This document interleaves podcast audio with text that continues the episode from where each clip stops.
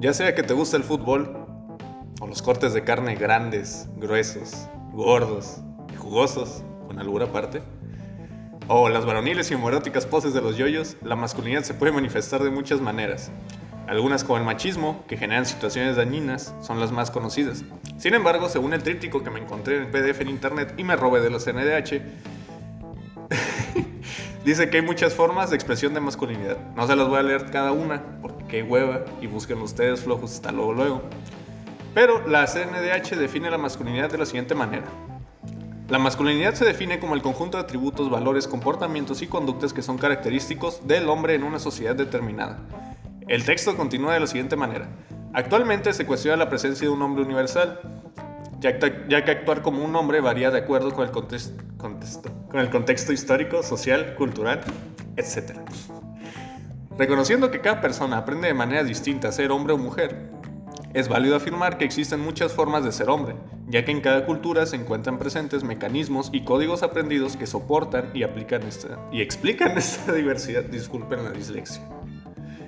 Factores como la raza, la orientación sexual, la condición o clase social, hasta la pertenencia a algunos grupos son factores de diferenciación masculina.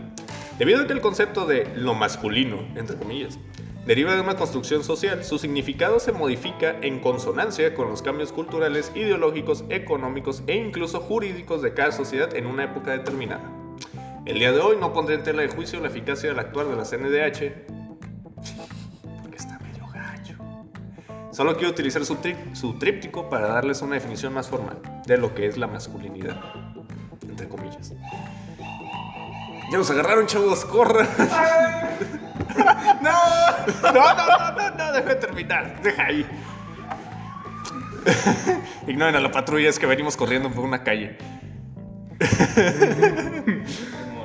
El día de hoy, durante el podcast, mis compañeros y yo vamos a hablarles sobre masculinidad, relacionándola con obras de ficción y con experiencias propias. Que no son muchas, porque pues masculinos, así que es masculino, pues no, ¿verdad?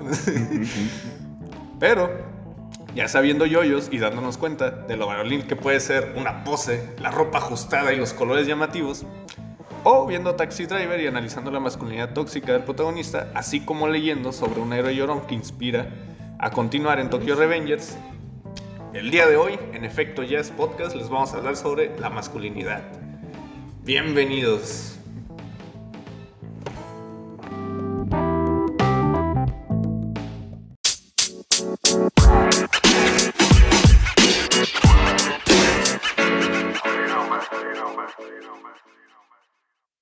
Hola, muy buenas y bienvenidos a Efecto Jazz. Aquí en esta edición eh, nos acompaña Leo. Buenas tardes. Melanie. Hola. Y Kevin. Hola, ¿cómo están? Yo aquí presente, Jair, que hoy toca hablar de la masculinidad. Ajú. Ajú. Ajú. Así es. Eh, sigue, también. Bueno, Todos, todos. Golpéense el pecho y digan ajú. Ajú. no me sale. Estoy malo de la garganta, así que espérame. Pero bueno, eh, sí, en esta ocasión toca la masculinidad, así que vamos a abordar un tema de lo cual muy particular. Eh, primero vamos a comenzar con contigo, Leo. A ver. ¿Conmigo de qué? No, no, primero quiero escuchar tu tema. Quiero- primero quiero escuchar lo, lo tuyo, para, para- para preparar lo mío. Hay que, hay que hacer. Ok, ahorita hablamos de qué hicimos en la quincena. Lucky, ah, sí, cierto. Bueno, yo os voy a platicar de Tokyo Revengers. Melanie les va a platicar de George de la Selva. Así es. Kevin, que es el único que ha visto la película, va a hablar de Taxi Driver. Taxi Driver. Y Jair va a hablar de yoyos, porque como ven a Jair, él sí se sabe aventar las poses de los yoyos. es la verdad. Ay, tú también, tú también te lo viste, sí. Está- estamos También igual, estamos igual. Sí, pues déjanos. Ahí nos terminamos de pulir el rifle, perdón. Sí. continuamos. Bueno, Tokyo Revenge. Tokyo Revenge. Vamos con la quincena, yo. Ah, ok. La quincena. Ya bien emocionado. Ya quiero A huevo, hay que cobrar la quincena. Es que sí, hay que cobrar. Bueno, a ver, yo, eh, pues en mis días, eh, pues jugué Psychonauts, muy buen juego. Eh, estuve con mi familia comiendo carne asada, Pues es comiendo aburrido, rico. cosas- otras cosas. cosas nice. No nos Ah, perdón, tu familia. perdón, ¿no? que haga cosas de, no- de mortales, Pero pero bueno. guácala, ¿qué te pasa? Ay, ya no ¿qué estás espera? tan basado como antes. Ah, bueno, pues em, em, estuve viendo Netflix, nada interesante realmente, porque no, no había nada interesante que ver en, en mis eh, listas de pendientes ahí. Pero bueno, Recoger a mi hermanita. recoger a mi hermanita. No, no, lo bueno es que no la tengo que recoger. Está todo el tiempo en casa, así que Ay, ya la sí. Mm, Bueno, yo estuve viendo todo lo que tenía que ver, bueno, casi todo lo que tengo que ver en Netflix. Ah, quise ver ya, avanzar con Better Call Saul, muy buena serie. Pero, ah, me enteré de la noticia que Bob Odenkirk colapsó en el set de la serie, de la sexta temporada. Y ahorita, ahorita, se, ahorita se encuentra hospitalizada y su hijo ya dijo que se encuentra mejor. ¿Por ¿De qué qué? colapsó? Fue como que. No se sabe por qué. todavía. COVID. Así espontáneo. Ah, Aún no han dicho la razón, creo. Qué sad. bueno. Mel. Ok, pues yo, la verdad no me acuerdo bien qué estuve haciendo. Recuerdo, estuve en, en varias reuniones con los de Vía Arteria, viendo cosas del grupo, ah, desarrollando un texto que vamos a presentar. Con, ay, no, que se me está trabando un montón, estoy batallando un montón con escribir, con poder sacar las cosas, pero ahí va, ahí va. ¿Tienes el bloqueo de escritura? Lo que, sí, es que ya tenía mucho tiempo sin escribir nada, nada, o sea, meses. Y también sin dibujar, y apenas empecé a dibujar otra vez, pero escribir no. Pero ya, espero que con esto ya se me quite el bloqueo. Me acuerdo, el otro día estaba en un podcast, de hecho, es lo de la escritura. Ah, pues uno que les mandé, de hecho, sobre la creatividad. No era eso, pero decía. Nuestro maestro, o sea, el que les, a los vatos, el que les daba sus talleres de escritura, les decía: ¿Quieres escribir? Sí, pues ponte a escribir. O sea, dicen que no hay como tal una inspiración ni nada, sino. Sí. Pues sí, está bien gancho que te tienes que sentar, güey. Sí, nomás escribir y escribir lo que salga, aunque no sea nada. Y borrar y quitar. ¿Y tú qué hiciste, Leo? La otra vez tuve una experiencia bien gacha. Me sentí como adulto de la modernidad. No. Hagan de cuenta que el martes, de hecho, ajá, hice un chorro de cosas, o sea, más de lo normal. Salía de mi casa y regresaba para volver a salir y regresar. Ay. Y en eso, en una parte del tiempo dije, ay, güey, pues me voy a descansar tantito y ahorita sigo, iba a limpiar mi la cocina de mi casa. Y dije, ay, voy a oír una canción en lo que inicio. Y dije, no, no tengo tiempo. Y cuando dije esa frase, dije, verga. Y volteé a ver y la canción dura tres minutos. Entonces se me vino toda una reflexión bien cabrona de, no tengo tres minutos en mi día ni siquiera para oír una canción que me gusta. no. Y dije, ¿qué está pasando? Dije, ¿qué pedo? Y me puse a oír mi canción. Entonces, sí me dejó pensando eso de eh, como... O sea, no tenemos, pensamos que vamos a gastar el tiempo haciendo algo que nos relaje y a veces ese algo puede durar poquito, o sea, puede ser una canción o leer algo o lo que sea. Que no sea ocio estar en Facebook, o sea, algo que te relaje y dije, a la madre, que... Ah, Así se siente ser adulto. así se siente. Oh, qué horrible. Eso y pagar taxes, eso es. Taxes. Oh, no, pagar taxis. Oh. Taxis. Taxis. Taxis, oh. Oh, no, Qué pero- horrible. Taxis driver, no, no sé. No. Pero. Ay, qué, Pues qué feo. chida, vi Vamos del Universo, se lo recomiendo mucho. No entendí por qué la gente se quejó, está muy chida. A mí me gustó mucho. Y lloré. No, se te van a venir todos como cuando alguien dice que The Last Jedi es buena. Kevin, ese fuiste tú. Ese eres tú. Ah, bueno. El que nos dijo Así- la otra vez fuiste tú. no, pues está muy No, buena. pues, como si alguien te lo dijera. Yo sí lloré con algunas partes. ¿Y qué? y pues ya, eso es todo. Bueno. Pues bueno, supongo que ahora pasaremos a los temas de cada uno. Así me puedes hablar de Tokyo Revengers. No. De- Vi tu cara de que estás viendo así de. A ver, habla. A ver, bueno. Pues entonces. A ver, voy a comenzar. Entonces, ya, Ya, ok, ya, ok, ya, pues supongo. Ya que insistes. ya que insistes, eres muy generoso. Eh. Bueno, pues relacionando yoyos con la masculinidad es realmente muy... es muy fácil realmente.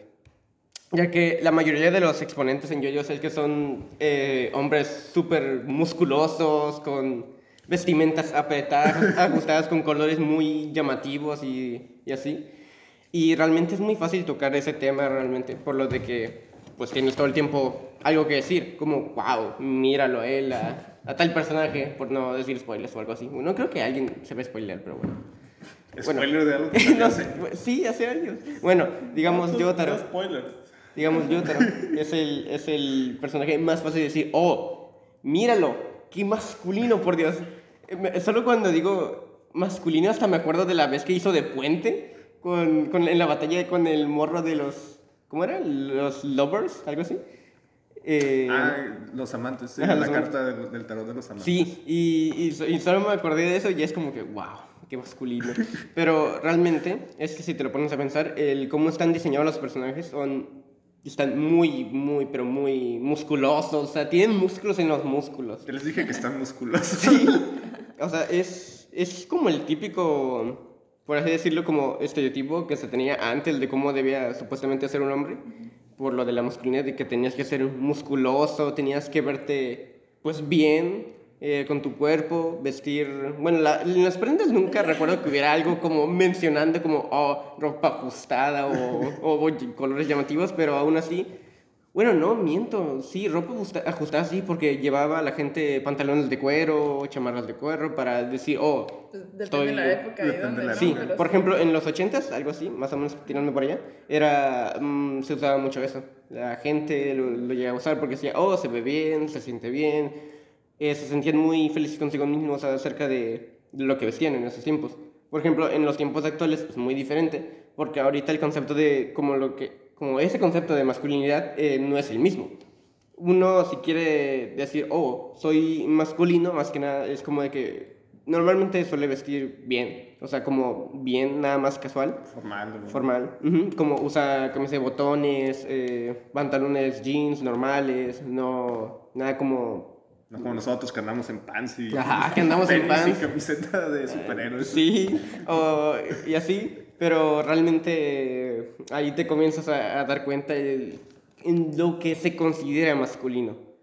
Porque ahí, al ver el, el anime, es, tú lo consideras normalmente muy masculino eso, lo que hace Yotaro, de simplemente ir caminando tan mamado, muy bien vestido. Pararse, Y- literal, estirar la mano y decir, te voy a golpear, perra. Sí. Hasta, de hecho, hasta hay como una... En, los primeros, en el primer capítulo, o en, el en los primeros tres creo, eh, el hecho de que Yotaro, por ejemplo, le hacía bullying a su madre, era como que, damn, eso sí ya es un poquito pasado, pero, pero se entiende, o sea, ¿cuándo, ¿cuándo salió Stardust Crusaders originalmente el manga? ¿Como en los El manga, 80s? Como los 90. No, creo que como en los No, 90. ¿90s? No, no, no, miento, el... No, sí, sí, sí, los 90s, 90 Como en los 90. Sí, sí. Eh, pero sí es. Pues era algo que en ese tiempo el mangaka, eh, Hiko- Hirohiko Araki, eh, tenía capaz por ahí, en, en esos tiempos, como pensamientos o quién sabe qué.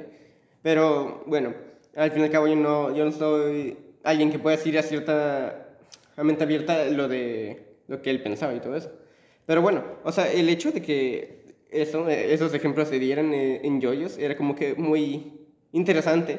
No, no llegaban a, a ver a la propia madre de Yotaro como que, como lo dicen mucha gente o muchas, muchas culturas hoy en día, como un objeto. No, simplemente le, le insultaba. Pero yo creo que era como, como por, ¿cómo decirlo? Como por su rebeldía. Porque se suponía que Yotaro Ah, estaba sí. en la adolescencia. Supone que el vato mide lo que medimos, yo creo, yo y Kevin juntos. Tenía como, y estaba mamá y tenía como 15 años, creo. Sí, o sea, o sea, medía casi dos metros Sí, estaba y, y tenía 15 No, voy, años. a, y voy a la prepa. y- no sí, y era como que, Dios santo, pero se podría decir que era por su rebeldía y pues es entendible, digo, no, todo, no todos los adolescentes cuando están en su rebeldía desarrollan un, un espíritu maligno, según ellos, al inicio, ahí, pero, pero sí. eh, es un. En, en la serie, por lo menos ahí, se toma muy bien. Luego, ya avanzadas las partes, en la cuarta parte ya cambia mucho. Porque, por ejemplo, eh, Josuke, el protagonista, eh, ya no toma ese típico estereotipo de, oh, estar mamado. O sea, está mamado, pero no tanto. Y se ve cómo va cambiando más que nada la figura. Se hace, es más delgado, es más. como una Así. corpulencia más normal. O sea, las... de hecho está chido porque si el manga de Yoyos te muestra hasta cómo pasaron las épocas, porque el, el mangaka también aprendió a dibujar mejor, pero aparte fue cambiando como su manera en la que representaba a los personajes, porque como dice en las primeras están todos mamados acá. Yo Sí. creo que no pueden ni juntar los brazos, y ya después empieza, pues, o sea, son gente con, digamos, los músculos definidos, pero delgados, o sea, ya no tan exagerados. Sí. Hasta, hasta, de hecho, una vez había leído que, es, de hecho, el propio mangaka de, de JoJo's se consideraba como uno de los hombres más elegantes en todo Japón. Y era como que, ah, fino. Y, pero bueno. Eh, y en e- de ahí se entiende el por qué su, su manía con eso de, de la belleza de los hombres. O sea, porque ahí realmente, si te das cuenta, el diseño de los propios personajes masculinos era más llamativa que los personajes femeninos. Digo, sí había uno que otro que resaltaba, pero eran muy pocos los personajes femeninos que había como tal. Así que, pues eso, resaltaban más masculino. Eh, pues eso, en la cuarta parte ya se notaba más cómo iba cambiando su, su estilo. Eran más delgados, más estéticamente en la ropa, eh, resaltaban más la ropa de los personajes. Por ejemplo, pues eso, Josuke también tenía uh, su peinado, su típico peinado como de Elvis Presley Así. y, y así. Y resaltaba mucho eso porque decías, wow, tremendo cabello. y, y así. Luego los, los otros personajes como Okuyasu, ¿sí? o ¿Era Okuyasu? No. Vamos a usar a Rohan de ejemplo. Ah, Rohan Tengo tam- más eh, tres. ese, ese sí estaba muy, muy, muy bien vestido, o sea, vestía muy bien siempre. Tenía su chalequito rosa, su camisa como de botones azulada. Creo que los botellas eran como las puntas de los pinceles. O sea, o de los pinceles, de las plumas. De, plumas de tinta, así eran puntas y se juntaban. Está Sí. chido. El, o sea, el diseño de los personajes era muy bueno, pero ya para la quinta parte ya es un cambio. No, no, no. No, no, es que cambia más en la octava. Pero bueno, en la quinta, y ahí ya se, se nota bastante ya el- cómo es la corpulencia de cada personaje. Es muy, muy delgado. Su vestimenta ahí sí resalta demasiado. Cada uno denota algo de su personalidad. El protagonista, todo su traje originalmente es azul, por ejemplo, en el manga, con una- dos mariquitas y en el pecho tenía un corazón que le abre y se le ve el pecho, o sea, todo lo mamado. Y, y dices, wow, qué pedo con su vestimenta. Ah, y unos zapatos que también muy bonitos para su tiempo. Muy elegantes. Sí. Eh, y te das cuenta, o sea, lo veías así, con, con su vestimenta azul y las mariquitas rojas, y decías, güey, se ve muy bien. Pero luego te fijas en el anime, que cambiaron toda su paleta de colores en, en el anime, de, de ser azul todo el traje, lo volvieron rosa. Y luego las Amarillo. mariquitas a azules. Y dices, güey, queda, queda mamalón. Se ve bien mamalón. Al principio yo cuando, cuando vi ese cambio me quedé un poquito como de, mmm, mmm, más o menos, pero luego me fui acostumbrando y hasta me gustó más. Ay, eres ese corte y confección. No, no, no, en el primer capítulo se, se- se- te enseñan el... Hay un momento muy específico de la rana, la primera pelea de la Ah, rana, donde eh, cuando Giorno mata al otro güey con... porque le de- pega un palazo al pecho y ahí tenía la rana y el otro morro se muere, se ve como se le, la rana como por accidente jala de un ganchito y se le abre todo el pecho y se ve todo, todos los músculos y dices, güey, ay, güey. Y, y ahí, de hecho, realmente te pones a pensar tu... Te reflexionas tu masculinidad y tu heterosexualidad y así. Porque dices... Hasta eso se Sí, es que te lo, te lo pones a, a reflexionar bien cabrón. Pero dices, güey, está mamado, está guapo y, y o sea, ¿qué, qué más, ¿qué más pides? O sea, Tiene poder de robarse Tiene poder de robarse Tiene poderes. sí. Y vuela literalmente. Ahora sí que lo único que pedimos es que fuera real. Ándale. Pero no hay... Poderme recostar en ese bello pecho tallado por los ángeles. Ándale. Pero sí. Luego, ya los otros personajes ya denotan y se resaltan más. Por ejemplo, Bucharati. Su cabello como de. como de Edna Moda. Tú, tú dirías, se vería raro, se La vería feo. gótica genérica. Ajá. Pero, pero se le quedaba muy bien. Y luego su traje, que era como de. Ah, un chingo de zippers. chingo de zippers. Un chingo de zippers, pero muy bien hechos, muy bonitos todos. El traje zippers, así. era todo blanco, blanco con puntitos negros, como estilados, así negros. Como un dálmata, creo. Ajá, como un dálmata. Pero con los zippers a los lados, aquí los brazos que te le abre el traje y así. Hasta los zapatos, creo. Hasta los no zapatos se abrían, también. pero tenían íconos. Sí. O sea, tú llegó a la montaña Teros y dijo: Quiero todos tus zippers. güey". Ándale. Pero sí, muy, muy genial. Los otros personajes también como Naranja, ese ya pues, no te resalta tanto, pero ay, ay. bueno, sí, eh, duele su, su despedida, pero bueno. Eh, por ejemplo, él tenía una ropa más sencilla porque no era de buenos recursos, no tenía buenos recursos, digamos. Pero bueno, eh, tenía sus típicos, unos pantaloncitos de tela azul con una como... Nunca supe lo que era lo que tenía en la cadera, que era como un- algo naranja. Era como, era como una falda. Ponle como una tipo faldita, pero algo así, pero no era como estilo falda. Eh, bueno, es una también una camisa así de mangas cortas azulada, azul marino. Y se, se veía muy bien hasta eso, con la ropa que llevaba. No era tan llamativo como los, como los demás, pero sí. Y ya, por ejemplo, en la octava parte también cambia bastante el diseño. Me lo he llegado a leer algo, pero cambia bastante. Eh, ahí los personajes ahí son fideos, pero, pero se siguen viendo bien. Se siguen vi- viendo bien. Ya no están tan mamados, o sea, no se los nota tanto músculo, pero están muy bien estéticamente. ¿En Steel Run o en. Bueno, estaba hablando de la octava parte, pero también Ah, Steel Run. Ah, Jojolion, es que me lo leí. Está bien loco. Pero bueno, eh, y Steel Run sí, sí, está, sí está bastante bien en los diseños. Está, está muy bueno. O sea, para hacer el estilo viejo este, está, está muy, muy bien. Estilo viejo. Sí, está, Es que está sí. en el viejo este, en una carrera para encontrar el cuerpo de Jesucristo. Cada vez se pone más raro. Mira ahí. Y yo, yo para El mí... protagonista no camina, pero monta caballo, o sea. Es que es, es, paral- es paralítico de las piernas. Y su, su stand, su, su, pues lo que le, lo deja es aventar sus uñas. Primero lo deja aventar Dispara uñas sus como uñas. balas, así. Como Y se le regeneran, obviamente. Sí, porque qué feo que es. Sí. Suena, suena, suena bizarro, pero, pero sí está bien. Sí se se ve bien. bien. todo. No se llama Bizarre Adventure. sí, de hecho. Así que, que ese es el concepto. Pero como tal, todos los personajes, eh, desde las primeras partes hasta lo más reciente, todos, incluso los personajes secundarios, resaltan mucho por su estética. Son muy Son llamativos todos. hermosos. Es que en la cuarta parte había un güey que parecía un, un personaje como... de- no, como uno de estos de ACDC, parecía mucho. Eh, el, de, el que tenía un stand que se llamaba eh, Chili Hot... eh, ¿Cómo era? Red Hot Chili Peppers. Red Hot Chili Pepper, que es el nombre de una banda, pero sí. Ay, yo no te estaba yendo a King Crimson. Crimson. Es que todo, ah, sí, todos los stands como... Tienen nombres de Cuando traducen canciones. la serie nunca ponen el nombre que es, porque todos los stands tienen nombre de bandas o de canciones. Hay uno que se llama Killer Queen, Sí. O Made in Heaven. o Made in- así que ese vato pues, le cuesta caro a la editorial los derechos de. Wow. Pero, pero sí, está, está muy bueno. Está todo muy bien, la verdad, de los personajes. Un diseño buenísimo y ahí realmente te planteas qué es la, la masculinidad. Eh, conforme pasa el tiempo. De estar eh, todo mamado, con ropa ajustada, a verte con unas proporciones normales de cuerpo, ahí cambia mucho el concepto. Sí, creo que...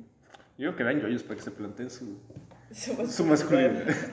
La- y su, y su homo- eh, eh. ¿Qué ibas a decir? su Heterosexualidad. Sí. Y ahorita ando trabado. Ah, Antes de seguir, me gustaría saber como, ¿qué tienen ustedes por concepto de la masculinidad? Ustedes Ah, hombres.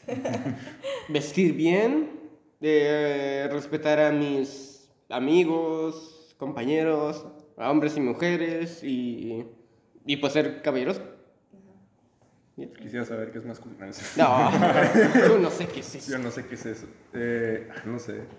De hecho, hasta hace como unos meses que una vez estaba platicando con Kevin fue cuando empecé a plantear, mmm, masculinidad. ¿Qué es eso? Pero creo que sí concuerdo con Jerry, creo que tiene que ver con, en mi caso, eh, con los valores de respeto a los demás. O sea, respetar la integridad del otro. Como dice, la caballerosidad a lo mejor no en el sentido de abrir la puerta, sino que vaya, o sea, como un sentido moral, digamos, de cómo actuar. Así es cosa mía, que no lo tengo, pues no hay pedo. Como ser el caballero de armadura reluciente. Ah, no tan así, porque No tan así, que obviamente. estás hablando gente, pero... eh, Ah, ajá. bueno, perdón. Y yo creo. Mm, es que yo, por ejemplo, he visto que, que el estándar de masculinidad normal, bueno, el general que veo en el país, pues no, a mí no me agrada. Como esa idea de este, del hombre como una figura que tiene que tener muchas mujeres, que tienes que ser muy rudo, este, que tienes que ser más chingón. Y que no tienes que Ajá. llorar. Sí, que no tienes que... Ya, o sea, yo realmente creo que lo contrario esa wea. Eh, Creo que en la introducción viejita sí había escrito, bueno, una que borré, había escrito que para mí desde mi perspectiva, por ejemplo, eh, algo con lo que choco mucho es esa idea de que el hombre no llora y no le pasa nada y siempre he pensado que más bien es más masculino que tengas miedos y los enfrentes a que finjas que no los tienes y digas, no, no mames, yo no tengo miedo. Como nada". Ajá, o sea, mm, creo que son... Hacerse el rudo, básicamente, hacerse chingón. A mí esa no me gusta esa Y perspectiva. de hecho, desde la perspectiva psicológica, eso hace mucho daño. O sea, el el- como estoicismo, ¿no? Sí. Ese de que... El querer eh, eh, guardarte todas las frustraciones, enojos, sentimientos y todo eso es muy, muy negativo realmente. Sí, no. O sea, hace... Tú, Kevin, a ver. ¿Tú? Qué usé la vas a broma de que es masculinidad, ya no la puedes usar. ¿Ah? Ya usé la broma de que es masculinidad, ya no la puedes usar. No, ya me ganaste.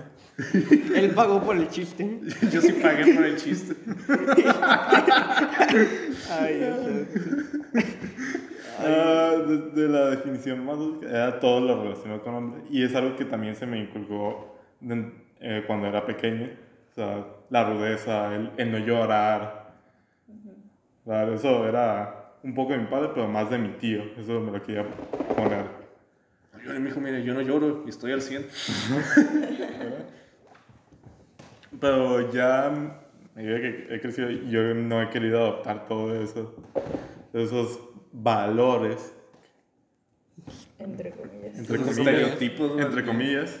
Recuerda Ah, que no se entiende que cuando digo valores, no necesito. De hecho, fíjense que cuando sé. cuando estaba buscando lo de eh, masculinidad, o sea, yo dije, voy a Pinterest porque si hay una foto es más rápido. Pero me, me salió una madre de que guía sencilla para la masculinidad, no sé qué, venía aprender un asador, cambiar una llanta, y yo, ¿qué pedo es eso? ¿Qué pedo? Eso- Eso, eso cualquier ser humano Eso es como, decente lo güey, puede eso- hacer. O sea, es como decir, ah, lavar platos. Pues sí, güey, cualquier lava, agarra y lava un plato. o sea, Yo lavo platos increíbles. Es como de- casa. Pues, es que los hombres creen que eso es tra- trabajo de mujeres. Que es- no de hecho, puede- cada que prendo el asador me crecen los bíceps. o sea, O sea, que sí, supuestamente claro. tu miembro se va a encoger si lavas tus trastes.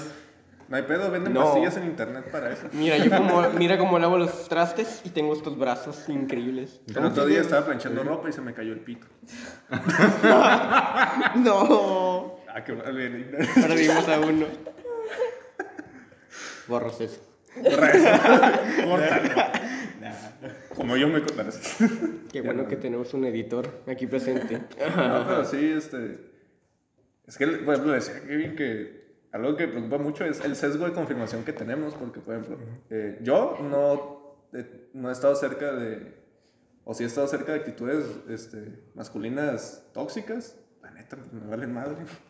Pero pues, ese es mi sesgo, o sea, yo puedo decir, ah, pues yo no he vivido que haya machismo o algo así, porque en mi familia o mi vida no hay, pero a lo mejor, como dice Kevin, su tío, este, o como tú nos platicaste una vez, Melanie, o sea, ese sesgo está muy feo porque unos güeyes dicen, si no hay, ni hay machismo, güey, eso ni existe. Pues no, güey, porque tú no lo vives.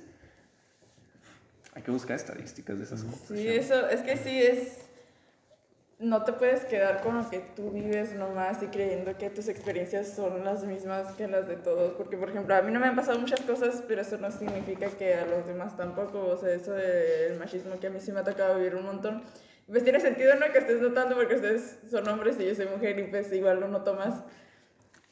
Pero pues muchos sí se quedan así de que no, pues no existe porque yo no lo he No me han visto. matado, la muerte no existe, sí. ¿Cómo sé que no tengo privilegios de ser hombre? De hecho, cuando nomás- pensé en yoyos, ya nomás voy a explicarlo ahora, pero, por ejemplo, eh, como dice, una de las cosas que creo que está muy relacionada con la masculinidad es la forma de vestir.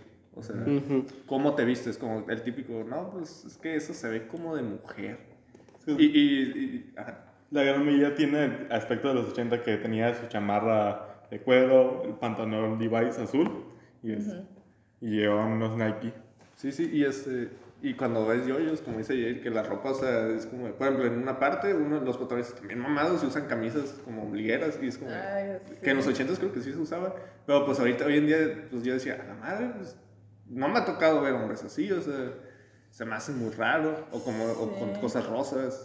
O sea, y es que ahora, bueno, yo no he visto tanto, pero antes me acuerdo cuando estaba como la, saliendo de la secundaria, en la prepa, que, o sea, que miraba como imágenes de hombres que usaban crop tops o, o incluso aquí hombres que usaban pantalones ajustados en la calle y ya, y, ay, es gay, ay, Sí, sí. no, qué femenino. ¿qué le pasa?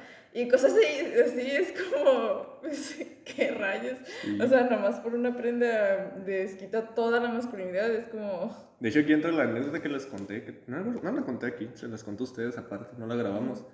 Este, los que no pueden ver, pues yo traigo las uñas pintadas. Ah, sí. Y una vez fui a un café con mi papá, o sea, pasamos rápido. Y un señor me habló y me preguntó, oye, este, ¿no te dicen nada en la calle por andar con las uñas pintadas? Y yo, pues no, y pues si me dicen algo, pues me desmadreo, ¿no? Pero, mido dos metros, señor, no creo que me llegue a andar.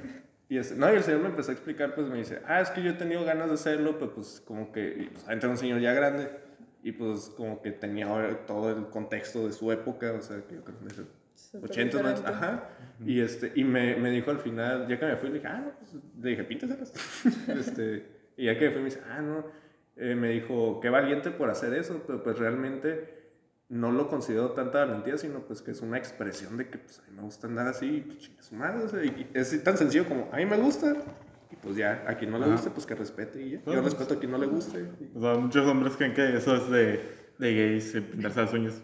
Yo en mi caso no me las pinto porque no me gusta tener pintura en, las- en los dedos. Por eso. Yo te puedo decir que yo me las llegué a pintar una vez en la preparatoria. No, dos veces en la preparatoria. Tres. Eh, no, tampoco así. Pero estuvo, estuvo chistosa la experiencia. Más que nada era porque, ah, hey, déjame pintarte las uñas. Y, y, pues me daba la curiosidad de cómo se sentía. Eh, cómo, cómo se sentía. No me llamó la atención, pero sí se sentía como que chistoso sentir como tus uñas estaban todas lisas y así. Y decías, wow, qué curioso. Digo, luego me llevé una regañada por mi mamá, pero, pero sí. Me mochó los dedos y Por eso ya no me pinto las por eso ya no uñas, escribo. me sacó las uñas uno por uno. ¡Oh, no! Eso sonó más a una escena de Jigsaw. Sí, entonces como que eso, la ma- masculinidad tóxica de no dejar a los demás hacer esa clase de cosas porque es femenino y está mal y cosas así, pero es como que menso, que menso. Sí, creo que sí se vuelve tóxico en el sentido cuando dices cuando invades lo que tiene que ver con otros, digamos. Ajá. Si Kevin le gustaba usar el color rosa y yo le empezaba a decir, pues es esa madre, eso es de niñas, ¿qué chingos te pasa? Eso ya sería, o sea, si a mí no me afecta, que, que, qué chingos me importa si Kevin trae una camisa rosa, no trae rosa, trae azul. Pero, o sea, sí, o sea, es morado. con todo respeto, a nosotros qué nos importa, que la gente ande como quiera mientras no te Sí. afecte a ti, o sea, pues cuál es el pedo. Nos decimos como de, no, porque eso es, eso, eso es de, de, de metalero. Incluso a mí me gusta usar demasiado una bolsa que yo llevo llevando. Ah, está bien Soy- chida. Sí. Sí. Sí, que más que Porque bolsa me a. Me, No, ya, o sea, no necesito ahorita llevar tanto la mochila seguido, nada más cargar con lo que poco que necesito y ya. De, de hecho, la otra vez estaba pensando en. Los hombres usamos cartera, o sea, comúnmente Ajá. usamos cartera. Si queremos llevar más cosas, vamos a una mochila. Y no me puse a pensar, los bolsos de hombres son una buena creación. Porque, o sea, no mames, como te. Hay veces que llevas poquitas cosas. Y ni modo que te des toda la pinche mochila para una botella de agua o algo así. Ajá. Sí, yo no entiendo cómo, o sea, sale, o sea, hombres y mujeres, no, pero pues es más común ver a hombres que no muestran la cartera y ya es como, ¿cómo salen sin una mochila, sin una bolsa o algo Pues, donde traigan sus cosas? Bueno, a mí personalmente no me ocurre eh, normalmente nada de eso. Yo, por ejemplo, bueno, ahorita como llevo un pants y los bolsillos no son muy confiables, digamos, eh, pues llevo la mochila. Eh, pero yo, yo normalmente cuando llevo mi pantalón eh, y voy a la calle, solo llevo mi teléfono, mi billetera, mis audífonos y ya. No llevo de ahí en adelante nada, porque no es como que ocupe algo más. No es como que diga, ah, oh, y si se me olvida o Ah, tengo sí, sed. Depende de qué te. de Ajá, qué depende de las- ocupe- de las necesidades. Ajá, de las necesidades. Es más que nada. Eso es más que nada lo que depende. Bueno, sí, sí, es que yo no, yo sí cargo con un montón de cosas cada vez que salgo. O sea, por ejemplo, mínimo eh, botella de agua y cuaderno no puedo traerlo cargando si no traigo una bolsa, mochila o lo que sea.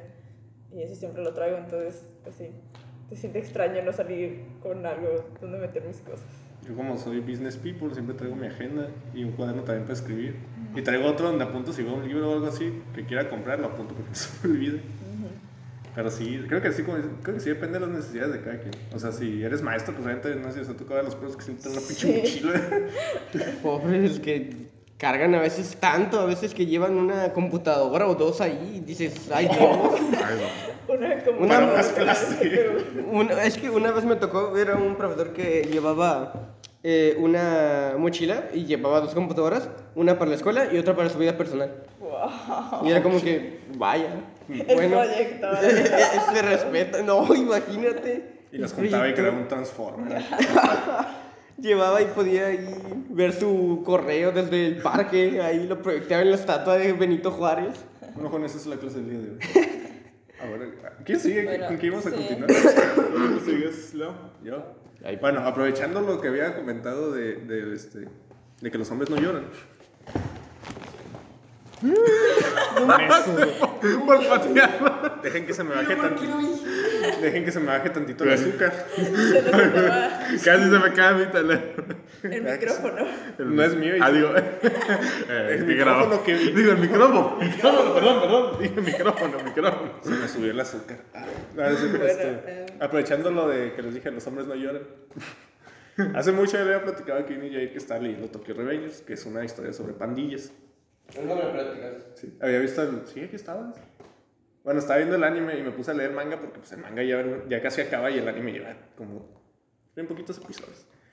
Total.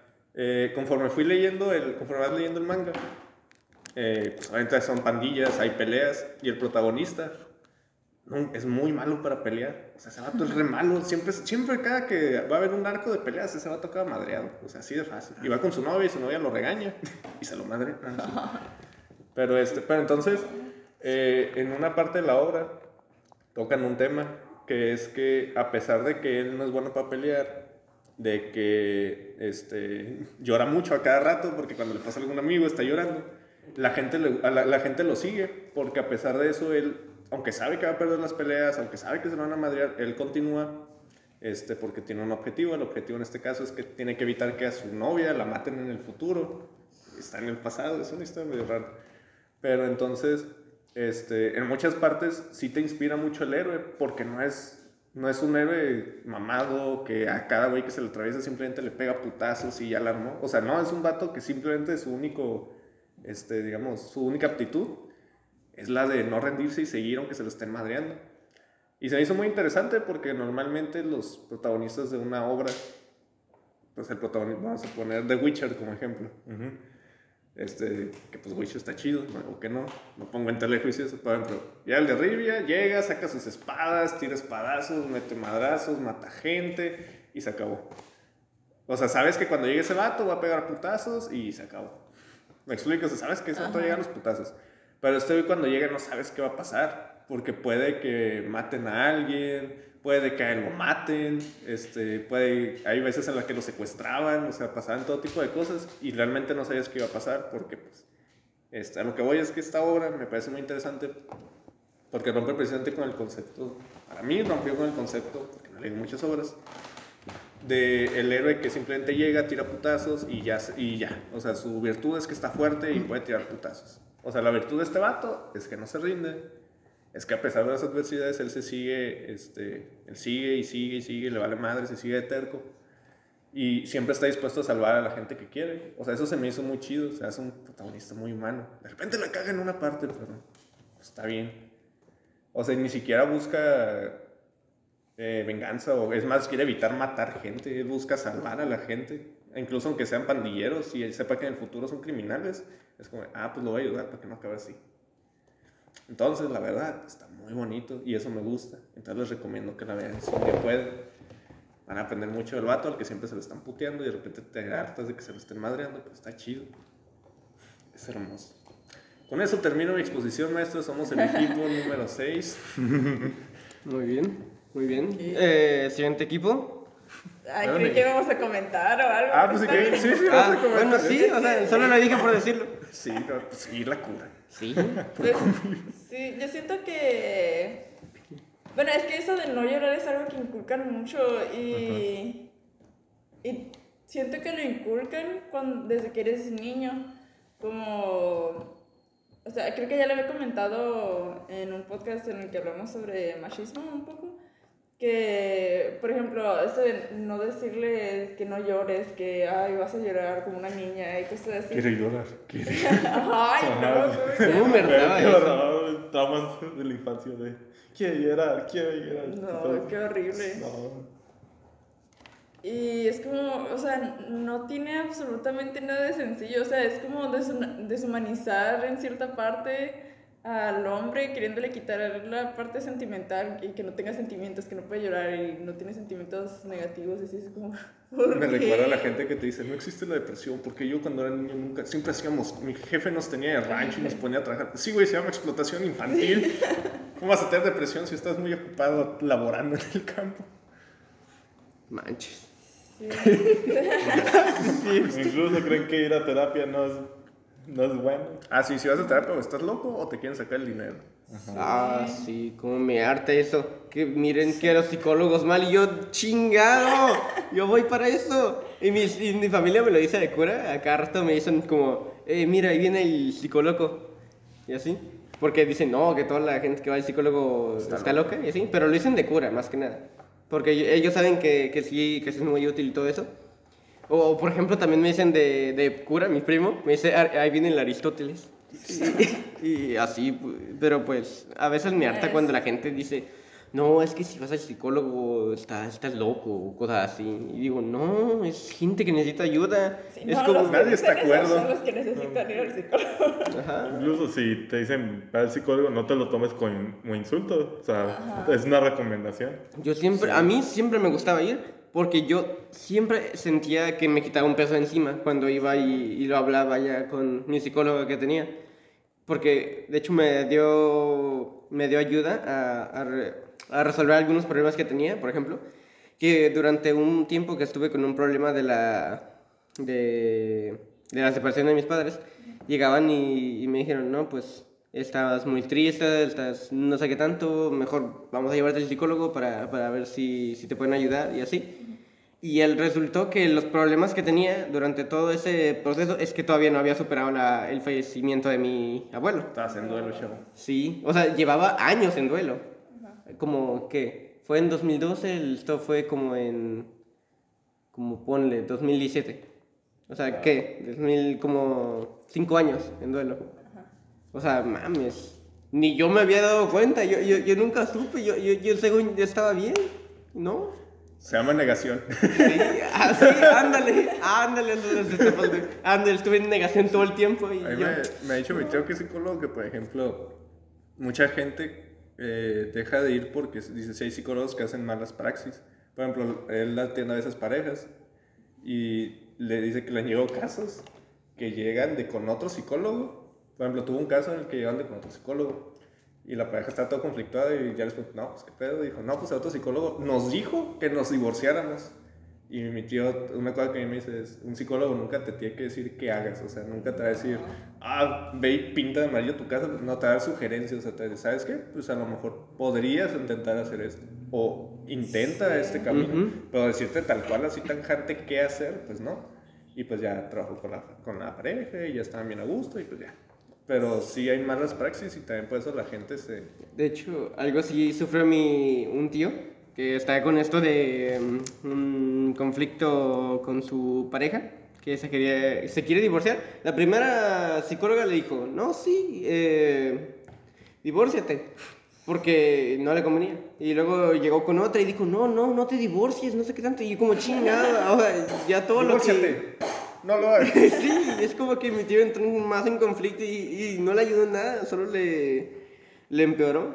Sí, sí, o sea, te- sí es muy complicado porque, o sea, cuando encuentras buenos psicólogos, yo- hay un ejemplo que da mucha risa, mi hermano, estoy yendo al psicólogo hace años y ya no he vuelto a ir. Pero resulta que lo que hizo mi hermano, lo que hacía es que prácticamente él le daba terapia a su psicólogo.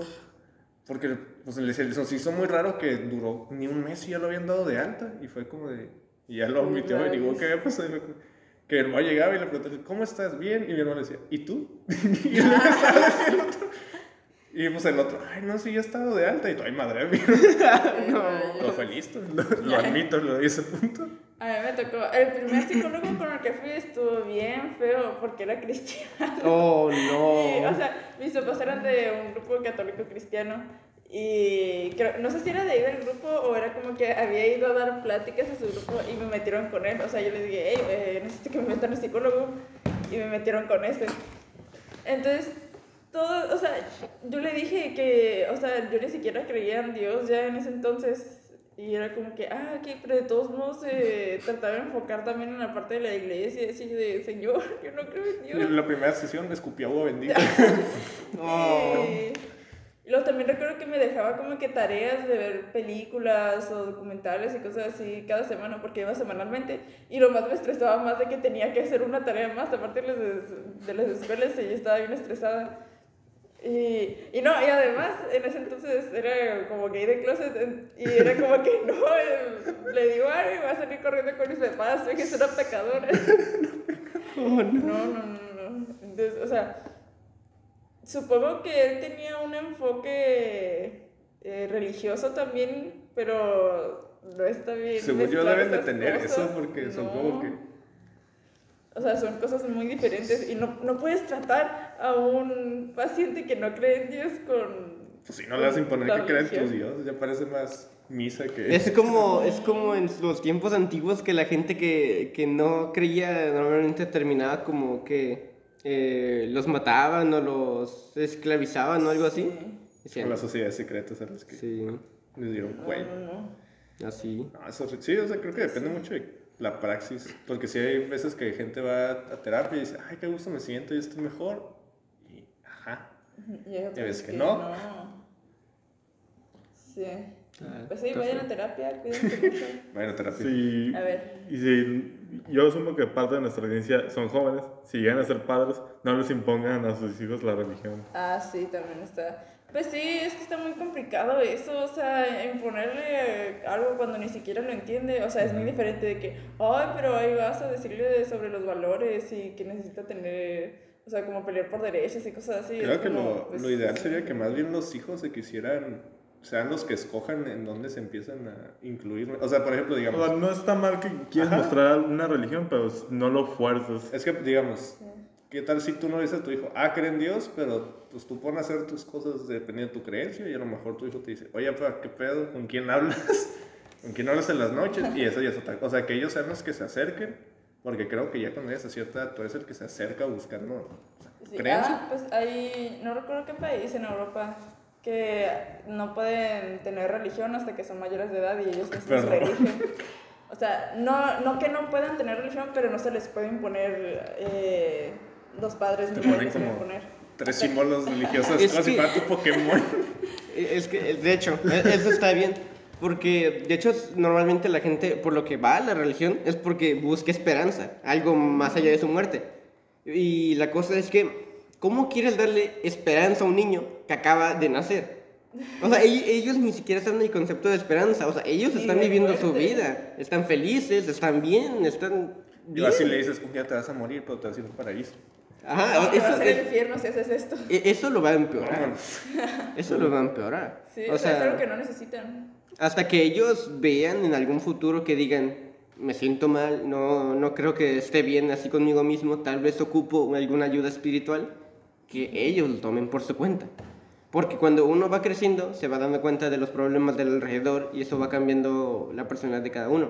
Su comportamiento, lo que piensa, y eso normalmente hay gente que se llega a, a caer mucho en eso y, y le llega a dar depresión, se- está todo el tiempo triste y así, y ya no quiere vivir y suceden muchas cosas de ahí. Sí, pues se pueden conflictar mucho si les, si les impones una vida con prohibiciones. Luego cuando sientan, porque por ejemplo, digamos que entras a la adolescencia, No, hombre, no. Entre más le prohíbas algo a alguien, más la gente se lo va a tomar para hacer eso. ¿no? Y, o sea, también, digamos, una vez le decía que yo tenía una compañera en la escuela, que cuando estábamos en sexo y nos daban pues, ciencias, eh, pues, biología, y nos hablaban de reproducción y todo eso, y de educación sexual como debe de ser. Nada, no es cierto, con eso, pero o sea, que hablaban de esos temas. Me acuerdo que desde mi compañía sus papás fueron y hablaron con la profesora y le dijeron, ah, es que nuestra iglesia, pues, este, esas cosas no. Y cuando era esa hora, o sea, la hora de esa clase, o sea, la sacaban a ella y nos dejaban adentro. Y no sé, feo. y, y más que enojarme en el sentido de, ¿por qué ella la dejan salir? Fue como, güey, si a ella, le- o sea, si a ella le pasa algo, digamos, tiene un embarazo, se contagia. O sea, si no tiene la educación que es, me va a cagar que los pinches papás hablen con sus putas pendejadas de. Porque son pendejadas que lleguen y. Ay, es que ¿cómo haces eso? Pues señor, usted nunca habló con su hija. O nunca Sí, permitió. muy feo. Tú debiste de llegar y de- explicarle educación sexual. Mira, venga. Pues sí, por ejemplo, lo que estuvo hace, no sé si fue el año pasado, el PIN parental en Nuevo León, que los papás iban a poder elegir si les iban a dar educación sexual o no a sus hijos. Ah, bueno. Y, y había muchos, era más como que la parte conservadora de que no, no quiero que le enseñen estas cosas a mis hijos, están muy chiquitos como para saber estas cosas. Pero, o sea, es necesario, es la naturaleza humana y tienen que estar preparados para todo eso. Sí, lo- o sea, pasan situaciones como, o sea, que este, los niños en relación, bueno, los niños, adolescentes o la edad que sea, porque Ay, ¿qué niños no, tú? Bueno, adolescentes más, yo digo niños porque pues, Jóvenes. jóvenes, yo digo niños porque pues, Ya somos ya estoy adultos, viejo. todos los demás son niños. Sí, este, Una vez algo los adolescentes más bien, este, entran en, su- en la etapa, pues obviamente en la que van a tener relaciones o cosas así, y como no los educan, cosas. teniendo los chamacos. No, o incluso este, no saben ellos qué cosas están correctas o incorrectas que les hagan. Sí, Este, o sea, ahora ahí sí puedo hablar de niños. o sea, Ajá. este, que pues obviamente los niños no perciben, pero, o sea, si no hay esa educación que sí es necesaria, pues, está bien. Ahora que te den esa educación, es como que te digan, "Te- ven, hijo, te voy a enseñar cómo y ya puedes irte, ya ve y coge. O sea, no te están diciendo hazlo, o sea, te están diciendo qué implica, qué pasa, cuidarte. tus cuidados, ajá, consecuencias. O sea, es mejor prevenir antes que lamentar. Ajá, o sea, en, en mi familia tiene una frase, si te digo que no lo hagas, igual lo vas a hacer, entonces mejor te voy a hablar de esa cosa. Algo, algo, algo así. eh, Para que lo dudes. Sí. No, o sea, para que sepas, y si lo vas a hacer, pues para que sepas, ya de perdida te puedes decir, pues yo te dije. Ándale. Bueno, eh, yo recientemente, de hecho, eh, escuché algo, no así como en, como en ese sentido de que de la gente que cuando desconoce la sexualidad, sino a como a un niño lo llegaron a perjudicar por, eh, por, por no conocer eso a temprana edad. O sea, por ejemplo, su madre y su abuela abusaban de sus hijos sexualmente. Y era horrible. O sea, imagínate, o sea, niños pequeños, ponle 7 años, cosas así. Así, horrible era. Y, y te da miedo, así, o sea, te, te da miedo escuchar eso. Dices, no, yo no quiero escuchar eso, no quiero que mis hijos escuchen eso, pero tienes que afrontar esa realidad. Y que en algún momento, tarde o temprano, le pase o no le pase a tu hijo, lo va a ver. O le va a resonarse. Ajá. Así que tiene, es mejor que, por ejemplo, le enseñes a tu hijo en, tu, en su escuela eh, que el, acerca de la salud, se- salud sexual y todo eso. eh, me trabé la lengua. eh, todo eso.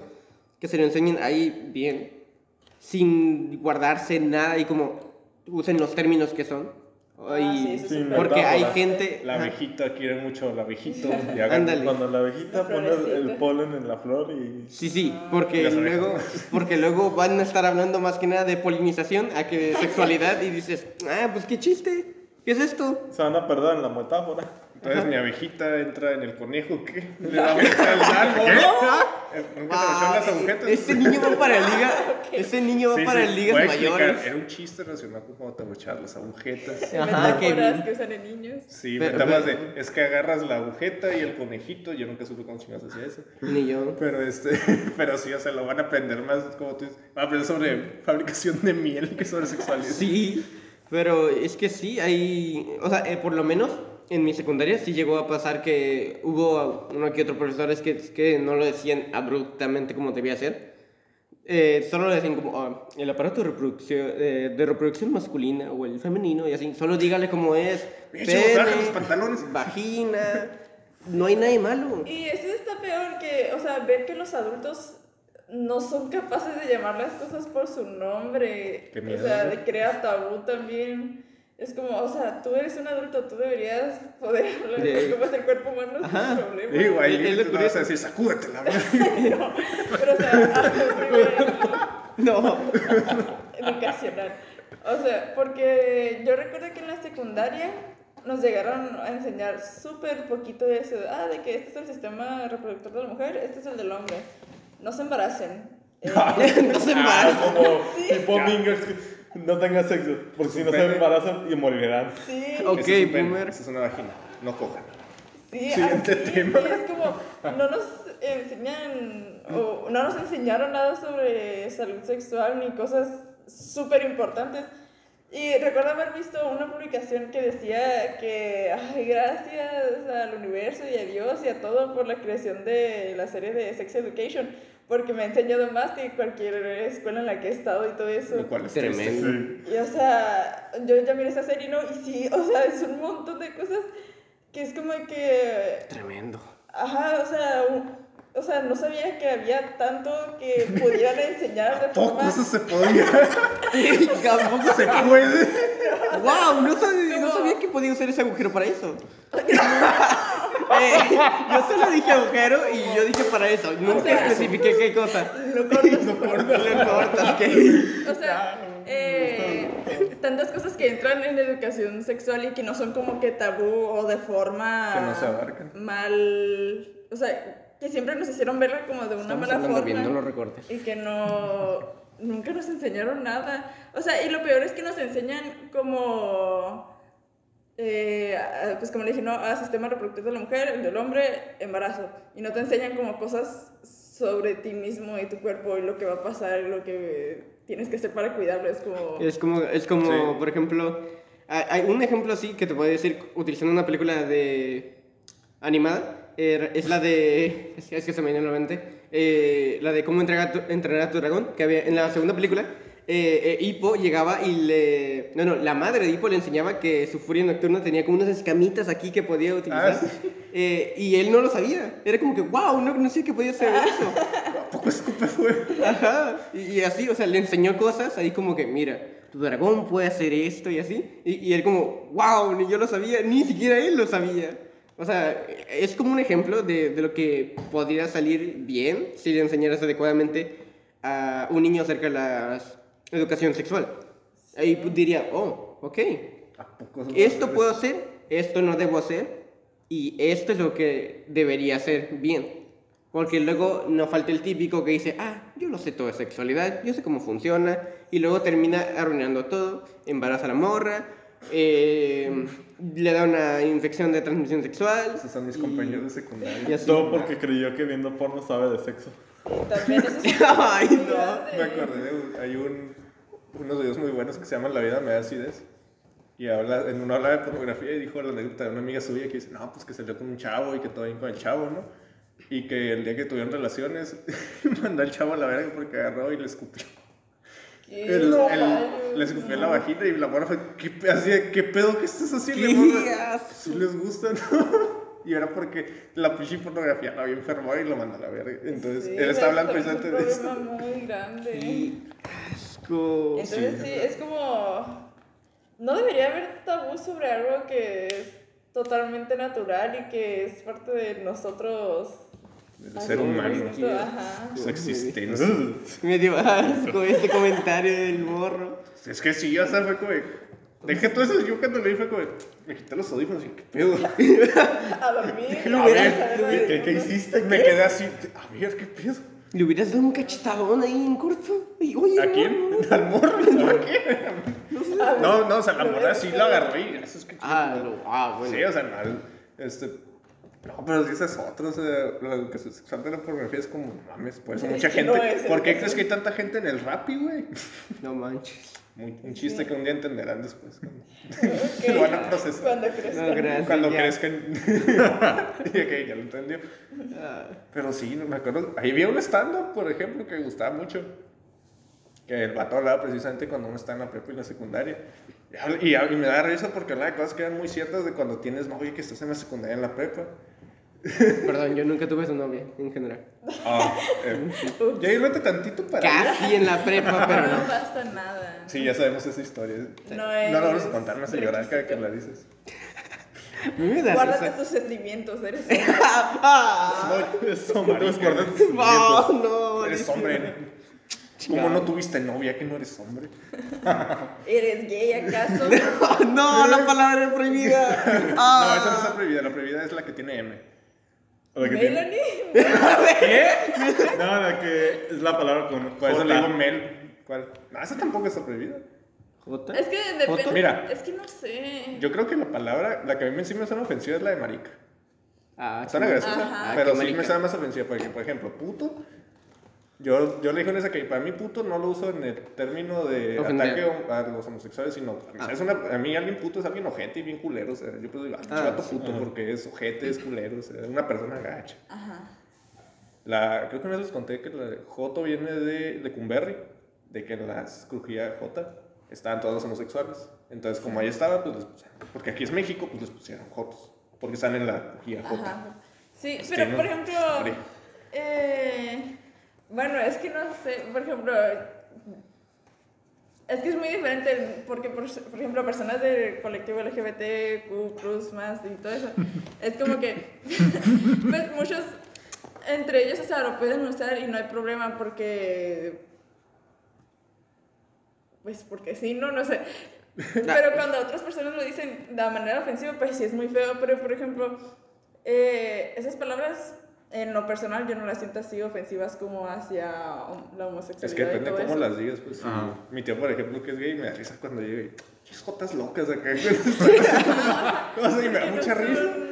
Así, o sea, es como otro tipo de vocabulario, no como grosería ofensiva a propósito así. Sí, o sea, hay gente que sí la usa con dolosa, que les dice así, pero la mayoría de la gente los usamos por otras cosas. O sea. Ajá, o sea, como que se ha ido transformando. O sea, hay personas que sí lo usan así de manera muy ofensiva y pues está mal, ¿no? Pero también hay que diferenciar. Sí, pues sí, obviamente sí va a puto en, así en, pero gacho, pues obviamente es una cosa, pues si dices, ah, pinche vato puto porque te robó tus chicles, pues está cabrón, ¿no? O sea, son contextos distintos. Ajá, y creo que también habría que respetar si a alguien le molesta que usen Ah, ese sí, vocabulario, también, ajá. si no usarlo, por ejemplo. Sí, o sea, depende también, bueno, yo lo que hago como una persona introvertida cuando conozco a alguien, es que primero pues hablo normal, ya como me empiezo a llevar, pues ya voy cambiando mi vocabulario. Si digo, ok, esta persona no dice groserías, me vale más, igual digo groserías, ¿no? Pero no, pero no hacia ella. Ajá, pero no hacia ella, o sea, digo, bueno, pues con, esta, con, con mis amigos adentro sí puedo llevar y pues decirles, ah, pues chivato joto, o sea, o cosas así, pero pues son mis amigos, no es lo mismo que vaya con un extraño y, hola joto. Y igual aquí los podemos llevar juntos todos. Sí, ¿verdad? Ah, pues A mí, a mí me pasa que, por lo menos en mis grupos de amigos, o sea, fuera de, de aquí con ustedes, eh, yo siento que no puedo de- llevarme así como con ustedes. Y, y porque, no sé, es que siento que a veces o, o son, no sé, siento que es como algo sensible. No sé. ¿quiénes? ¿Nosotros? No, ustedes no. Ah, ustedes ah, no. bueno. ¿Qué le dijiste sensible? Sensible. No mames. Sí, o sea, es que dependiendo de cada grupo, ¿no? Por ejemplo, yo no hablo con, con groserías en ningún ambiente, o sea, muy de vez en cuando, no sé. O sea, sí uso palabras como que no formales y así.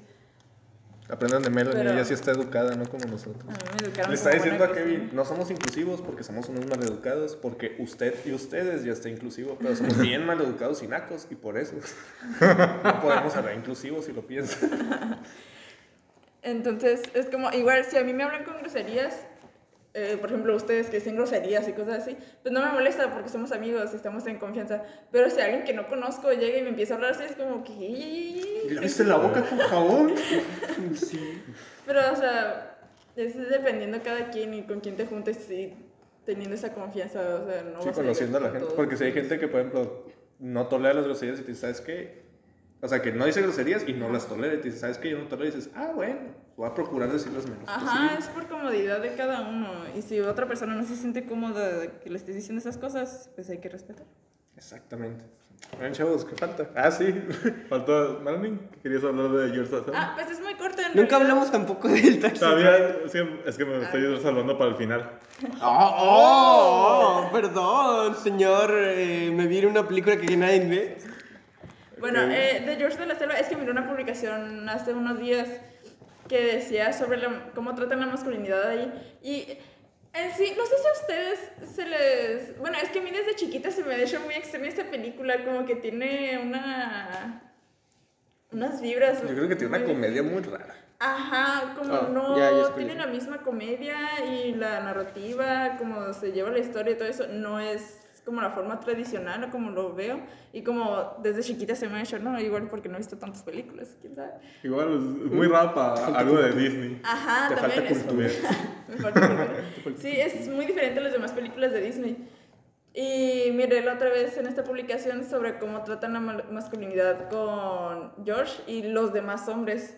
Que como George, que no ha estado en un ambiente de sociedad y civilizado y todo eso, se comporta naturalmente. Y es pues totalmente amable, incluso hay escenas donde usa vestidos porque se siente más cómodo con eso y está en la ciudad y todo eso y está muy a gusto.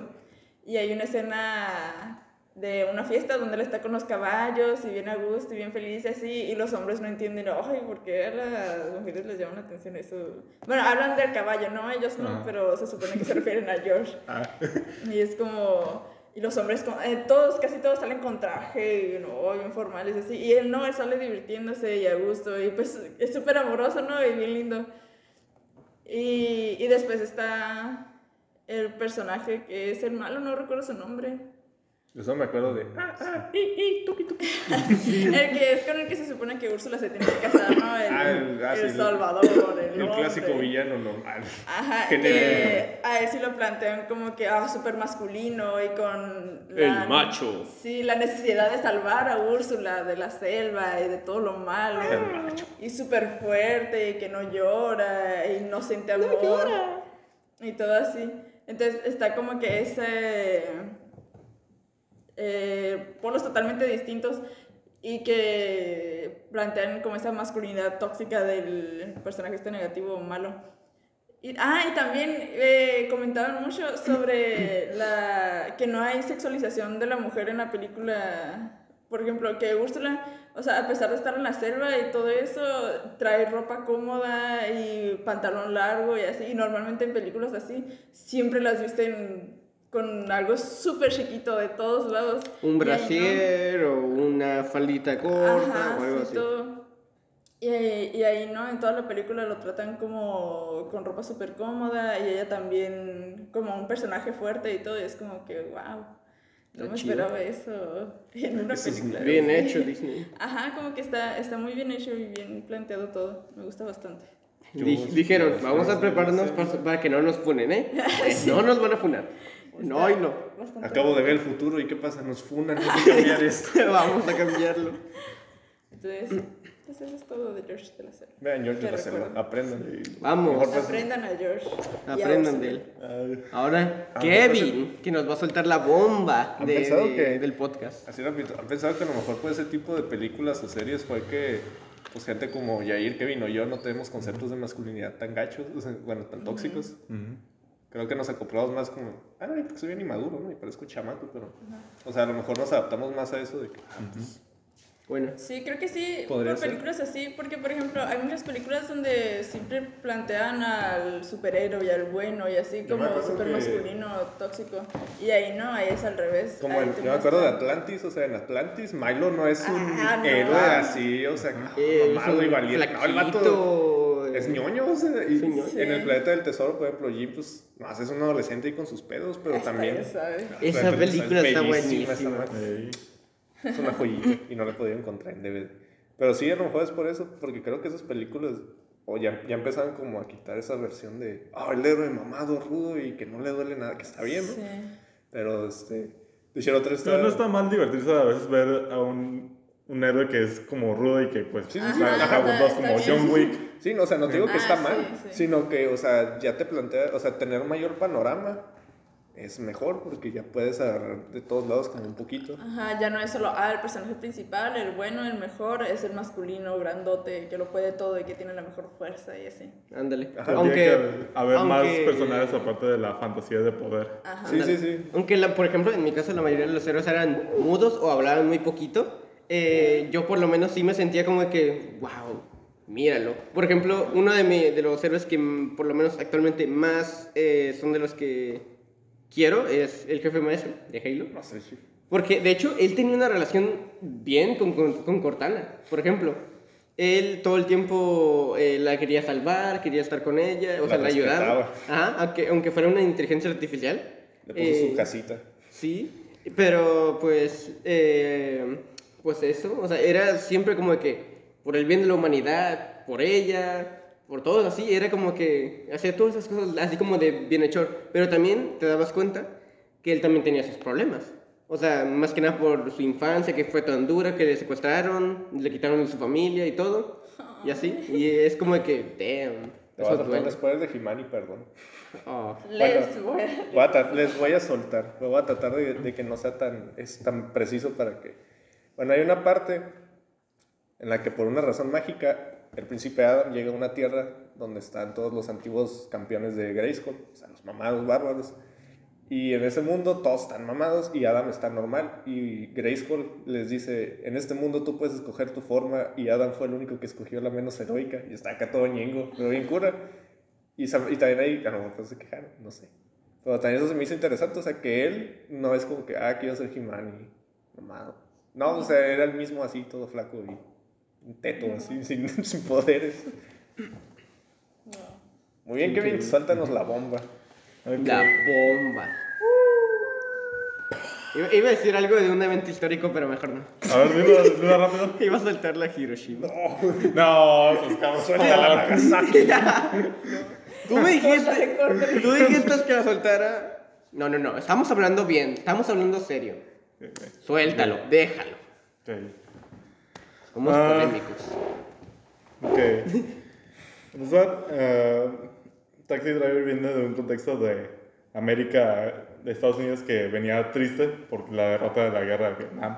Ah, te voy a preguntar cuál de todas las guerras. No. Tiene sentido. Y Travis Bickle, el protagonista de Taxi Driver, es un veterano de la guerra de Vietnam. A la verdad. Ah, vive en Nueva York. Y, y en los 70 de Nueva York estaba súper culero. Había, estaba inseguro. No, pues todavía. El caso es que decide trabajar como tax- taxista. Va a trabajar toda la noche y, va, y dice que va a meterse a todos los barrios peligrosos. Si estuve en Vietnam, los, los barrios peligrosos no son No nada. Sí. Pero aquí va el, el caso. Travis se siente incompleto porque no puede hacer nada, nada más quiere sentir que volver a... El trauma de la guerra lo dejó mal. El estrés postraumático. Ujú. Sí. Él quiere volverse a. Quiere volver a ser parte de la ciudad. Pero ahí es un hombre que se contradice todo el tiempo. Quiere ser parte de la sociedad, pero al mismo tiempo salir del el cabrón. O sea, Eso sí. o sea, ¿cómo quieres que avanzar si no te dejas? Sí, o sea, él quiere que, digamos, sea su entorno el que Ajá. cambie para que él esté mejor y no él ser el que se empiece a a acoplar el O cambio. sea, dice, dice que odia la peor parte de la ciudad, que son todos los chulos que, que, que con- secuestran prostitutas, Proxenetas. proxenetas, sí. Todos criminales y dice que él espera una lluvia que acabe con todo, que arrase con todo ese mal. Tremendo. Un bombardeo.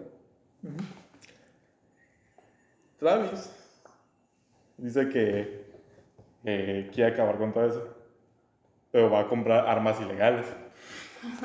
Ya no. O sea, y después, ¿sabes qué? El, el cabrón, cuando le dicen que si quiere comprar droga, no, No, aquí traigo la mía. quiere llevar, dice que necesita una buena alimentación, pero le echa alcohol al café. No Es parte de una dieta balanceada. Ahora, quiere ser el héroe, salvar a dos mujeres. Admira a Betsy, que trabaja para un senador. Dice que le ofrece salir. Y cuando le invita a salir, ¿a dónde crees que va? A un hotel. A un cine porno. Qué romántico. Recuerdo mis primeras citas. Me hiciste recu- regresar a mi infancia. Bueno, mi adolescencia. No, ¿Tu infancia? A mi infancia. La- ¿Qué te vas al cine? Quiso, igual quiso corromper a Betsy, que él también quiso que Betsy fuera como él. Mm. ¿Cómo va a ser que una Y eh, en la película la muestran como un ser puro. Ella viste de blanco todo el tiempo. Y hasta su entorno es blanco. Todo es blanco. Mientras el Travis viste de rojo. el rojo lo asociamos con La ira. la ira y la intensidad. Pues Betsy dice, no, ya no quiero salir más contigo. Entonces que a la hora de salir de, de su trabajo, se encuentra con una niña, 12 años, la cual es contratada como prostituta. Esa era La otra que quería saber. era. ¿Cómo se llamaba? Iris. Iris era interpretada por Jodie Foster y en ese momento tenía 14 años. ¿Qué rayos? ¿Qué? Imagínate interpretar un papel pero- dos años menor que tú. Tratado de que todo el entorno fuera seguro en, en la película, para que Jodie Foster no estuviera en peligro. Ah, ok. Fue como en. Pero igual sí recibió cartas ella de que la quisieran violar. Trataron de hacer lo mismo que el resplandor. Mm, no. No, no. No, no lo llevan a los barrios feos de Nueva York. ¿Y qué pasó después? Travis no tiene, no tiene la fuerza. Lo vemos como todo debilucho y ni siquiera tiene carisma. Entonces lo que hace es imitar a, al proxeneta de Iris y al senador. El senador tiene carisma. Y el proxeneta que secuestra a Iris tiene un, cuerpo, así que se pone a ejercitar. Y practica, y Travis practica su discurso. Ahí sale la famosa escena. ¿Hablas a mí? ¿Hablas a mí? ¿A quién demonios crees que le hablas? Sácala, arma. ¿Con quién hablo? Lo clásico que tú te dices antes de salir, ¿verdad? ¿Así? Sí, me digo, me miro al espejo y Cada ya. mañana. ¿Con quién hablas? Ah, A ti. Pues que te contesté el espejo contigo. A la verga. Historias de terror rápidas. Un día hay que hacer eso, hablar de sucesos paranormales. Sí. Ahora que es el, ¿Qué el es? Halloween. No falta mucho. Ok, ya. Es una película vieja, de los 70, así que sí se las voy a spoilear. Pues sí, No. luego la vemos. Ah, Es de los 70. Bueno, sí. Ok. Al final, Travis se muere. Travis dice que va a matar al senador Valentine. No lo logra. Él quiere, quiere- Travis todo quiere que la sociedad lo note. Pero si mataba de alguna manera, ya sea positiva o negativa, si, si mataba a Valentine iba a conseguir percepción negativa. Entonces, no pudo. ¿Qué va, ¿Qué va a hacer? Va a matar a todos los proxenetas. Y así salvar a Iris. Vivimos en una sociedad. Déjalo hasta ahí, ¿no? No quiero saber. Ya, si espérale, no quiero saber qué sigue. Al final, quizás eh, simbólicamente se suicida. Te Simbólicamente porque ya. dije que no dijeras nada. Te dijimos hasta ahí. Hasta. Ya, ya, ya, ya que, ya la desarrollaste la No película. sabes, no sabes de ya ¿o no voy a se- seguir más. Pero ya contaste el final. Pero, eso, pero todavía falta, todavía falta Ok, falta. Ah, Pero, Solo lo dice para que aún así te la mires. No. Ya te suelto la bomba. La escena la masculinidad de la película. neta, está mal si crees que Travis Está te bien. identificas mucho con Travis. Porque es para Travis, si te identificas, es para que reflexiones qué estás haciendo mal. Qué miedo que te identifiques con Travis. La neta. Es, es para que seas una mejor persona que él. Y hablando un poco más de la filmografía de mi director favorito, Scorsese, Ah, ok. siempre toca el tema de la masculinidad. Y en todo era. Y pone a Robert De Niro como el hombre rudo, el mafioso. Pero al final se cuestiona eso. Vuelvo a torcer que no está mal ser sensible. Y él con- ataca la masculinidad tóxica siempre Scorsese en todas sus películas. O sea, te la plantea, pero mañosamente para luego atacarla al final. Ajá. Para parecer que me está poniendo un valor negativo y eh, idolatrando. No, es que si- lo pon, analiza bien la película, es para que veas que está mal. O sea, como para que digamos, tú espectador con este tipo de masculinidad, vete identificando durante toda la película y al final te voy a dar el golpe de que, paz, estás mal. Otro caso, el lobo de Wall Street. Mucha gente cree que es una película para empoderar a, a, lo- a los millonarios. Que decir que, Si te dijera las veces que en mi Decir- trabajo llega, acabo de ver decir que- Wall Street, vengo bien decir motivado. que yo, Ay, no. Y yo, no. Decir que, güey, Jordan Belfort es un chingón. Decir, no, güey, el tipo estafó a un chingo de gente. Hizo negocios piramidales. Sí, vender ac- vendió acciones. Y las acciones que vendía se las quedaba para él. Supone que a la hora de comprar tus acciones también debes recibir- esperar que en algún momento suba y en ese momento las vendes. O sea, le compraban sus propias acciones, pero él jamás las entregaba, entonces les seguía No. vendiendo. Seguía vendiendo acciones Y de dime, cualquier ¿qué más empresa. hizo después, eh? Muy bien. Muy bien. Mucha gente creyó que era idolatrada Jordan Belfort. No, es para que veas que Jordan Belfort hizo mal. El personaje de Sí, o sea, DiCaprio. todo lo que le pasa, bien muerto. O sea, la- tanto las personas que aman, idolatran la película y tanto como los que la odian, están mal, tampoco entendían la película. Era para hacer quedar mal. Aquí entramos en arenas movedizas. Cuando Kevin dijo no entendió la película, vamos un poquito para atrás. Claro, es cierto. Yo no me he visto la película porque no me llama la A mí atención. tampoco. Está, yo, yo tampoco la había visto hace, la miré hace como dos años yo creo, que me dijeron, ah, la acabo de ver y está bien, ¿sabes? Deberías verla. Y yo como, Te lo dijo un tipo Pues con maletín y smoking. Oh, Y a dije, mí me lo dijo bueno. Kevin ha hablado mucho de esa película, tal vez sí está buena como dice, porque nunca había escuchado a alguien más además de ti. Porque a nadie le gusta esa y película. dije, bueno, le voy a dar una oportunidad. Y ya la puse, recuerdo que estaba en la sala de la casa y le puse la computadora y dije, ay, ya la voy a empezar a ver. Y, y me dice, estás sola, ¿verdad? No la ves con tu familia. Y yo, ay, bueno. Y tus sobrinos, ¿qué película vamos a ver? Y yo, o sea, no me esperaba que fuera tan así. La película está muy intensa. No te preocupes, cuando entren, cuando entren y veas que estés viendo ese tipo de películas, rápido cámbiale al porno. Así no, pasa, Sí, no pasa nada. Ese truco así funciona. no pasa nada. Ya lo apliqué y mira. Pero sí está muy suave y... ¿Qué pasa con la gente que le inspira? De hecho, te digo, una vez estábamos en donde yo trabajaba, que por contrato se supone que no puedo hablar, pero no os he dicho dónde es. Había una época, como por cinco años, algo así. Qué No les puedo tirar caca cinco años, pero no hay pedo. Después de esos cinco años me van a ir, me van a ir tirándoles caca. Sea, nos gusta el poder que tiene Jordan Belfort, Llegó una vez. pero no nos gusta la Ey, manera en que ey, como lo espérate, está hablando. Ey, A ver, un chinchampú, a ver quién habla. Ok. La vieja y confiable piedra. Ay, Al mismo tiempo, es que, es que, no. Le dije Es que confiable. no sé, Temprano no sé. estábamos viendo Los Simpsons cuando sale Lisa y Barney. Bueno, bien, solo hay piedra, papel, tijera. Muy bien, Barney es tan predecible. Siempre escoge piedra. Y Bart, la vieja y confiable piedra. La buena piedra. Nada le gana. Piedra. Tijeras. Oh.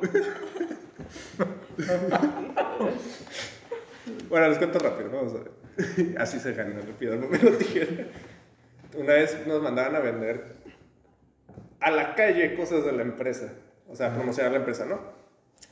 Y se, pues era opción, te mandaban como que te rotaban según la sección de estudios. O sea, era como de, ah, güey, pues este año te toca, ¿no? Y me acuerdo que me tocó y me fui en la mañana y estaba dando vueltas en una silla y llegó un vato. Y ya, ¿listos? Vámonos. Y que no sé qué. Sí, estoy listo. Acabo de ver luego de Wall Street ayer y sí me motivó. Y yo, ahorita que me dices ahora sí digo, a la verga. ya me dio miedo. Sí, eso está Ay, muy denso. Yo, te- yo tenía, por ejemplo, un, un compañero de la secundaria que, de hecho, al- ahorita cuando dijeron lo de que si te identificas con la película de Taxi Driver, qué basura de persona eres, recuerdo que ese güey dijo, güey, la neta me sentí como el personaje, así, me sentí identificado. Y yo como, yo, yo como nunca vi la película, dije, ah, bien por ti. Y, y pues ahorita que me lo pongo a pensar es como que, ay, chale, qué deprimente. Oh, no. Ahorita que nos platicas ya lo veo de otra manera. Sí. Ok. Bueno, vamos a terminar. Yo despido. Ah, bueno. Esto Cállate. La cosa es Cállate, que ya tocamos el tema de la masculinidad y ya hablamos lo suficiente. Ya tocamos la masculinidad por parte de Kevin y su película tan indie. Eh, del, del punto de la perspectiva.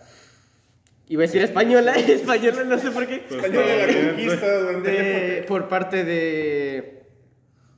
¿Cómo era la tuya? ¿Cómo era la tuya? George de la Selva. Eh, George de la Selva y por que iba a decir parte- tu nombre y se la mismo. Ay, de, de Melanie, bueno, y también de Tokyo Revenge por parte de Leo. y de la masculinidad de yoyos. Así que ya hemos dado nuestros cuatro enfoques acerca de la masculinidad y creo que este ya es el momento adecuado para despedirnos. Eh, ¿Dónde los pueden seguir a- a ti, Leo? No tengo nada interesante, pero pues. No, tiene- no tengo redes sociales, perdón, No sé, nada, sí tengo. pero, eh, ¿Cómo se llama mi Instagram? chicos. Ah, eh, me buscan como Phantom Reverse en Instagram y ya. Suelo subir fotos de cuando leo un cómic cada mil años, pero ajá. ¿Dani? Pues yo tengo la de. La personal, que es la de Sleepless Plan Melander, más fácil. Más rápido. y Kiskalus, todavía peor, es la de dibujos. Ya casi no subo, pero voy a empezar a subir más cositas de todo lo que estoy haciendo últimamente. Kevin, ¿cómo te seguimos, director? Kevin Galván. Ay, me van a considerar el mamador, pero no quiero que me consideren el mamador, porque no. Ya te consideramos mamador. Ya te Kevin. consideramos. ¿Qué, te- qué importa? No pasa nada. Me gusta también el cine de Blockbuster, también, no me gusta. Casi que te gusta un blanco y negro con subtítulos en polaco. Ya, ya entendemos. De que me pueden seguir en, en Instagram eh, como Kevin G. Galván y en Twitter también igual. Y también me pueden seguir en Letterboxd. Todo, todo el tiempo estoy calificando. En Letterboxd es Ah. como un Twitter, pero para películas. Wow. El, cono- el el todo- conoce- el conocedor de la cultura de las películas. Sí. Ahí todo el tiempo las ando, ando calificando qué películas vi. Ay, apenas nos dices. Y les recomiendo que si quieren, háganse un Letterboxd. Suena bien. Pero estaría chido. Sí. ¿Tú, Ya puedo ser mamador. Eh, diría mi Twitter, pero no sé. Subo puras penas. Está bien. No, no, pu- no publico tantas cosas, pero realmente no lo uso tanto. Y sería como que un desperdicio. Pero nada, mejor ni me busquen de plano. Pues bueno. No tengo dónde la gente bu- buscarme. Bueno. Esto fue Efecto Jazz. Disfruten Podcast. Efecto podcast. Podcast, efecto ya. Bueno, no, ahí dice efecto jazz podcast. Por eso. Sí. Lo dijiste más, dijiste podcast y luego efecto jazz. No, es que completó Es que dije lo que Efecto dijo. Jazz. Es que completar lo que dijo Leo. Esto fue todo. Nos vemos en el siguiente capítulo. Disfruten la intro que 15 grabamos días. improvisadamente hace rato. Bye bye. Si es que la pone. Adiós. Adiós. Tú también lo viste. Vámonos de aquí, espanto.